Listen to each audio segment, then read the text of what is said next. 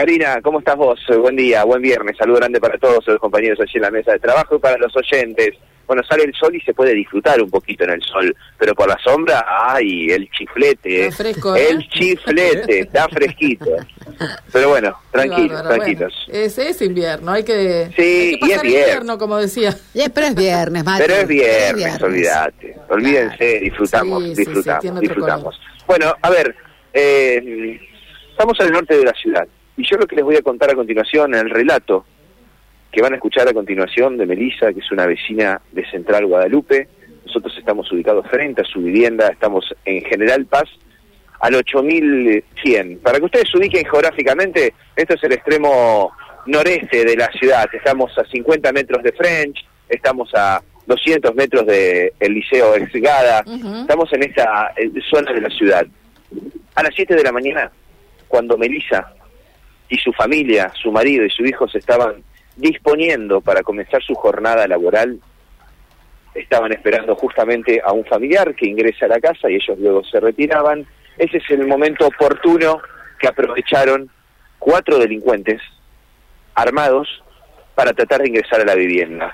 Lo cierto es que el marido de Melissa estuvo rápido de reflejos, pudo evitar que los eh, delincuentes ingresen al interior de la vivienda, pero claro, lo que pasaron fue realmente una pesadilla, porque en el intento de estos delincuentes por una, me- una puerta de por medio de tratar de entrar a la vivienda donde había dos hombres, estaba Melissa, su hijo de cinco años, bueno, eh, trataron de romper la puerta a patadas, dispararon, hay disparos de armas de fuego contra la vivienda, contra un auto que estaba en el interior de la casa, se vivieron minutos de extremo dramatismo e inseguridad en esta zona donde nosotros estamos eh, ubicados, repito, en General Paz al 8100.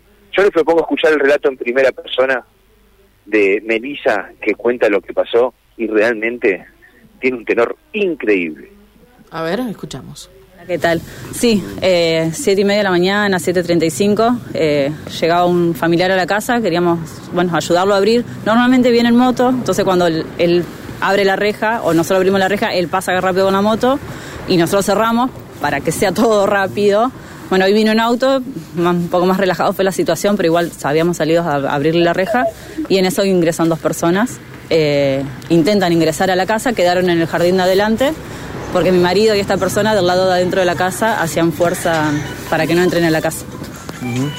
¿No vieron a estas personas que, que se estaban aproximando? Fue toda una Sí, secuencia sí, muy rápida. Sí, sí, la, la- la vieron venir, por eso la reja no la alcanzaron a cerrar, eh, porque se preocuparon más por la puerta de ingreso, porque adentro estaba yo con el nene que tiene cinco años. Eh, entonces lo, lo que procuraron fue que no entren a la casa. Y en ese momento, Melissa, eh, se efectúa un disparo de arma de fuego. Sí, en el forcejeo de la puerta eh, in- hacen el disparo en- ahí mismo en la puerta. Yo creo que para poder asustarnos y poder entrar. Er- ¿Eran dos? Eh, ¿Eran más personas? Eran cuatro, pero dos quedaron en la esquina y dos intentaron ingresar en la casa. Y ustedes hicieron como palanca del otro lado, intentando que no entren, digamos, una situación Sí. eh, realmente crítica. Sí, sí, mi marido es una persona con textura grandota, eh, la persona que nos ayuda con la casa también, y ellos fueron los, los dos que hicieron la fuerza para poder eh, que no ingresen. Y el del lado dentro de la puerta tiene traba, así que se trabó la puerta y ahí se activó la alarma comunitaria y yo llamé al 911.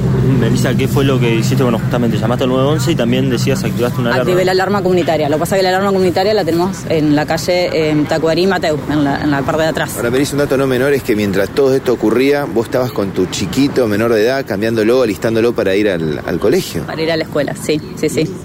Y nada, y mamá, ¿qué pasó? Mamá, nada, quisieron entrar en casa, pero bueno, papá y la otra persona no pudieron, o sea, no lo dejaron, así que no pasó nada, ya está. ¿Cuántos disparos efectuaron los delincuentes? Dos, antes de irse le tiraron al auto, a la ventana del auto. ¿Y les decían algo? ¿Los insultaban? ¿Los amedrentaban? Eso no te lo puedo decir, yo no lo escuché, yo escuché un solo grito de hacer fuerza, como que para que no entren, y ahí quise yo ayudar a hacer fuerza y me di cuenta que era más fácil que yo llame a la policía, a que mi fuerza no iba a ayudar en ese momento. ¿Cuál es la situación del barrio? Melissa, ¿sospechan de alguien? ¿Es normal esto en el barrio? El barrio está muy complicado, eh, robos en la vía pública a cada rato, a cualquier hora, mediodía, siesta, a la noche, entraderas, eh, pasa cuando sacan los autos, ha pasado. Hay videos dando vueltas en, en las redes. de- un protocolo ingresar el auto a la casa. Sí, sí, sí, sí, sí. Yo más de una vez eh, le aviso a un vecino que me espíe, que me mire, que por las dudas si tiene que hacer sonar la alarma rápido. Eh, por ahí vuelvo sola con el nene. Ahora por ahí no vuelvo. Si mi marido no puede por trabajo volver temprano, yo no vuelvo. Ahora con este intento de, de entradera, disparos, armas de fuego, gritos, ¿cómo sigue esto? ¿Ustedes qué piensan hacer esta noche, por ejemplo? No te sé decir en este momento. Mi marido se tuvo que ir a su trabajo, yo pude arreglar lo mío. El nene fue a la escuela con to- total normalidad, lo llevamos charlando como todos los días, tomando mate en el auto mientras íbamos. Y después veremos. Yo supongo que, bueno, si no es acá, será en la casa de mi mamá y después ver, de ponerle eh, motores al, al portón, a la reja, buscarle la, la vuelta. Bueno, la palabra de Melissa, Tremendo, ¿no? sí, demencial sí, el relato, sí, sí. demencial, Pero además, increíble. no solo por el hecho en sí, que es terrible, pero además por cómo uno vive. ¿Vos te das cuenta lo que relataba esa mujer de cómo vive diariamente, mirando para todos lados, viendo en qué momento podés entrar a tu casa? Estás en tu casa, es tu vida cotidiana, no se puede vivir con miedo así. Y hay noches que no vuelve porque si no está asegurada o si no está su marido, no hay un vecino, no vuelve a dormir a su casa. Se tiene que ir a la casa de su madre, a la casa de Pero otro es, una locura, es una locura, no puede ser.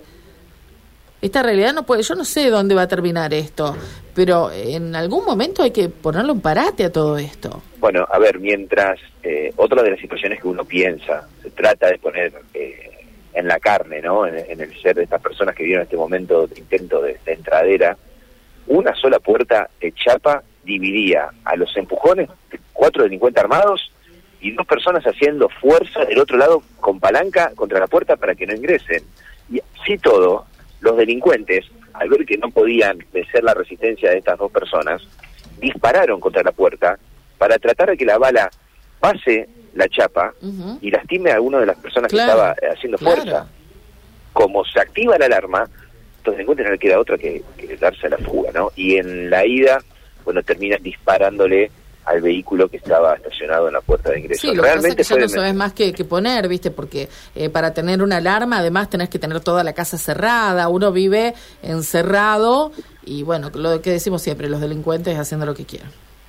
Exactamente, y cada vez con más eh, impunidad, ¿no? Cada vez más eh, jugados o cada vez más cebados, eh, ya no les importa absolutamente nada. Yo no sé si estos delincuentes estaban volviendo de un raíz delictivo o eran las siete y media de la mañana y estaban empezando. La verdad que asusta pensar el accionar de los delincuentes en la ciudad de Santa Fe. Estamos hablando de un intento de entrega y estamos hablando Sí.